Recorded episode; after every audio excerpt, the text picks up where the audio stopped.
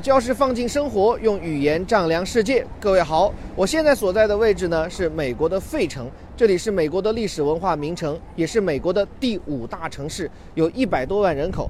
来到费城呢，有一个人物的名字啊，可以说是不得不提，那就是本杰明·富兰克林。提到这个名字的时候，可能很多中国人能想到的是避雷针的发明者。而对于很多美国人来讲，他们也可能想到的是美国钞票一百元面额上面那个胖乎乎的老头。今天我们带大家来到的就是本杰明·富兰克林最后的安息地，也就是他的墓地所在地。透过我们的镜头，大家可以看到啊，在我身后这里就是本杰明·富兰克林的墓地。而且啊，一波又一波的美国游客在导游的带领下或者自发的都会来到这里，凭吊这位在美国的建国史上可以说是最重要的人物之一。而且啊，在当时的那个时代，也有很多的伟人对富兰克林的一生是做出了历史性的评价。我们今天的这期微头条就和大家一起借由伟人的评语来看一看富兰克林的一生。我在这片墙上面，大家可以看到哈，有这个大家看着比较熟悉的字眼，应该是这一位啊，叫做 Washington George Washington，美国的第一任总统。他是怎么评价自己同一历史时期的富兰克林呢？他是这样说的，我先给大家念一遍啊，这个呃，venerated for benevolence, admired for talents, esteemed for patriotism, beloved for philanthropy。这里面有一堆的大词啊，读起来都很拗口，没关系，我们一个一个来拆解。首先，这个 venerate 这个词呢，等于 respect，就是尊重的意思。不过这里注意，它后面加上了 ed，也就是被尊重的。为什么富兰克林会备受尊敬呢？是由于 for benevolence。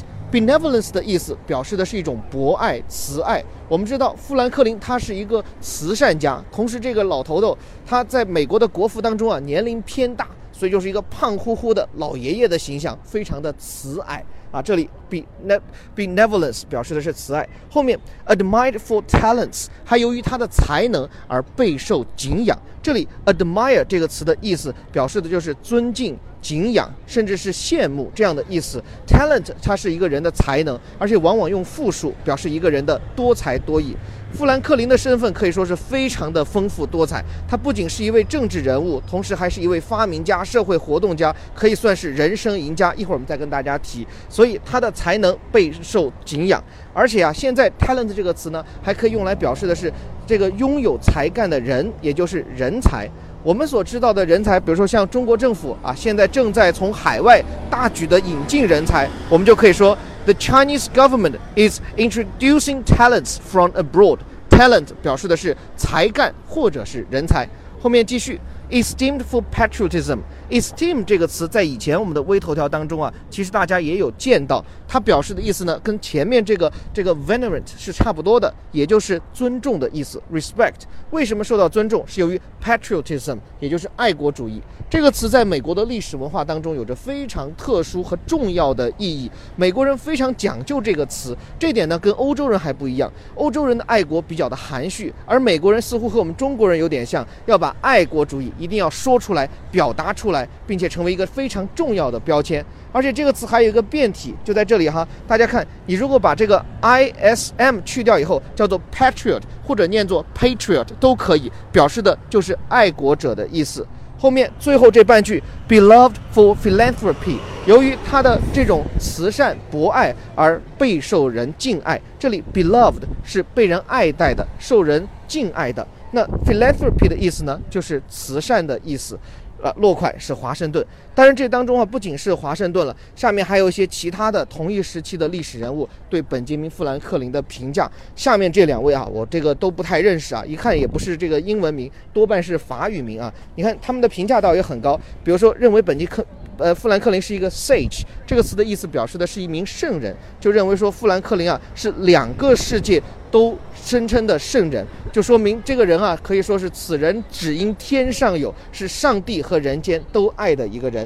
后面还有这位人物所讲的，比如说说 he tore from the skies the lightning，就说他好像是从天空当中啊为我们划出了一道闪电，这就让我们想到了本杰明·富兰克林，他是避雷针的发明者，以及呢他还从强权者那里为我们偷来了权杖，这就表明他的政治理念是反抗强权、反抗专制，推行自由、民主和人权。我们带着大家一起再来看一看本杰明·富兰克林这个人的一生啊。应该说，这一位老爷爷可以说是一个绝对的人生赢家。抛去他的社会历史贡献不讲，就是他自己人生的经历丰富程度，就足以让我们感到惊叹。比如说，在这里啊，我们看到的是富兰克林他的一个年表。这个 chronology 最上面的那一个词，表示的是一个人的年表的意思。比如说，他是一七零六年出生在波士顿的啊。如果现在你去到波士顿，还能看到他父母的这个墓地啊，还在波士顿的市区当中。但是本杰明他自己虽然是出生于一个望族，但他却选择了在年轻的时候来到了费城，并且从此和这座城市结下了一辈子的渊源。而且在一七二九年的时候，还加入当时美国几乎是最早的一家报纸，担任他的编辑和主要的撰稿人。而且在此后，他做出了很多开创性的举动，比如在一七三一年的时候，他创立了费城的图书馆。然后再往下面，比如一七四九年的时候，他筹建了宾夕法尼亚大学啊。然后过了两年以后，他又创立了这个宾州的医院，这应该算在美国历史上可能是最早的公立医院之一啊。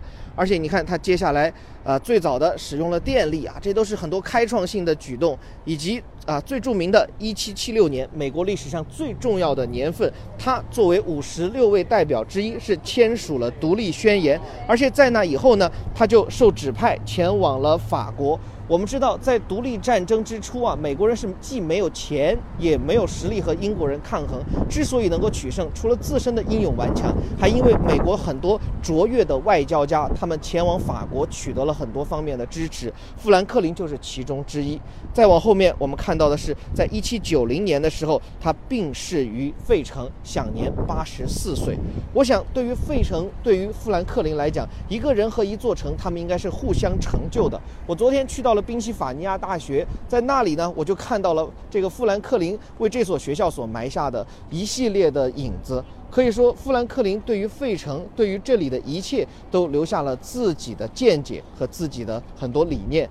而我们今天透过镜头，还可以再带大家来看一下这位时代的巨人他留下的最后的遗迹。这里是他的墓地，而在他的墓地旁边，我们还能看到有鲜花，有美国的国旗。而透过我们的镜头，透过我们所看到的富兰克林，我们也可以再一次的感受到美国建国之初的那种氛围。而再一次的，我们还是那句口号，我们带着大家每天一句话学英语看天下。我是林伯虎，我们下期见。